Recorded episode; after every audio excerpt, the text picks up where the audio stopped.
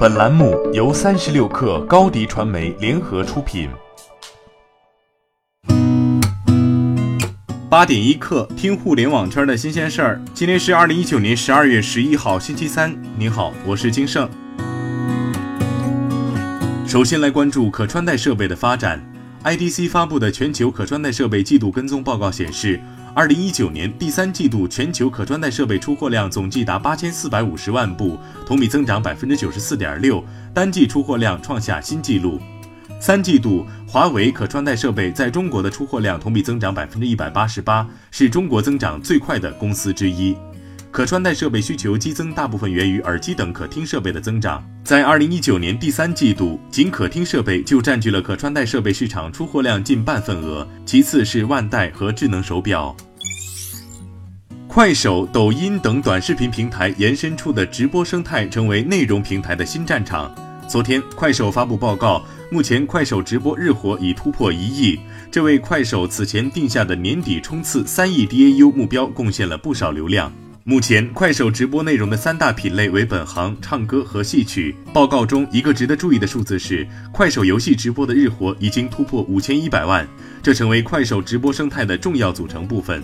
对比今年六月快手首次公布的直播数据，这个数字增加了一千六百万。三十六氪获悉，高德地图宣布，李佳琦导航语音将于十二月十二号正式上线。现在起，用户在高德地图搜索李佳琦就能查看语音包下载信息，还可领取打车现金福利。上线后，李佳琦导航语音在高德地图手机版 App 和车机版都可使用。据亚组委官网消息，昨天下午，杭州亚运会官方信息技术集成和云服务合作伙伴、官方金融科技服务合作伙伴签约发布会在阿里巴巴西溪园区举行。阿里巴巴中国有限公司与支付宝中国网络技术有限公司成为杭州亚运会官方合作伙伴。阿里巴巴将助力杭州亚组委在信息技术、云服务、金融科技服务、绿色公益等多个领域开展合作。不久之后，游戏里英雄的皮肤也能真实的穿在自己的身上了。继 LV 为英雄联盟设计皮肤之后，两家的合作又延伸到了现实世界。十二月九号，LV 与英雄联盟的联名服饰 LVXLOL 系列在路易威登官网上开启了预售。此次一共上线四十七款男女装单品，种类包括服装、鞋履、包装以及配饰。系列产品的售价在一千四百五十元到两万三千八百元之间。消息一出，网友们立马回应：还是买皮肤吧。三十六氪获悉，在二零一九年未来科技大会上，OPPO 推出首款 AR 眼镜。可实现三维重现，并且配置 3D 环绕声，使用衍射光波导技术实现轻薄化和高透率，同时配置手势、语音识别等多模态交互。软件方面，OPPO AR 眼镜也配备各种 AR 内容、游戏以及服务。Win7 的征程开始进入倒计时，微软称将在2020年1月14号正式停止对 Win7 系统的所有支持，但安装了 Win7 的电脑仍旧可以正常使用。只是会失去微软所提供的一系列软件更新和防火墙安全保障。这意味着，即使 Win7 能够照常运行，脆弱的系统在失去安全保护的情况下，将会面临更大的病毒感染风险。八点一刻，今日言论：在二零一九第十八届中国企业领袖年会上，金沙江创投主管合伙人朱啸虎表示，二零一九年投资金额七成左右在 To B 领域。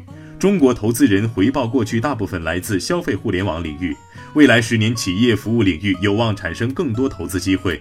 朱啸虎表示，中国的企业服务领域还远远落后于美国，但这也意味着巨大的机会。过去二十年，美国出现了两三百家估值超过十亿美元的企业服务公司。在光大证券二零二零年度策略会上，光大证券首席经济学家彭文生表示。在过去二十年里，人口红利和金融周期是驱动经济增长的因素。未来十年，新的影响中国经济的重大因素将是数字经济，它对宏观经济格局的影响已经或正在发生。彭文声称，作为一种新的生产要素，数字经济因其非竞争性，一方面给市场带来更大的规模效应，另一方面也给市场结构和收入分配带来了深刻变化。好，今天咱们就先聊到这儿。编辑崔彦东，我是金盛。八点一刻，咱们明天见。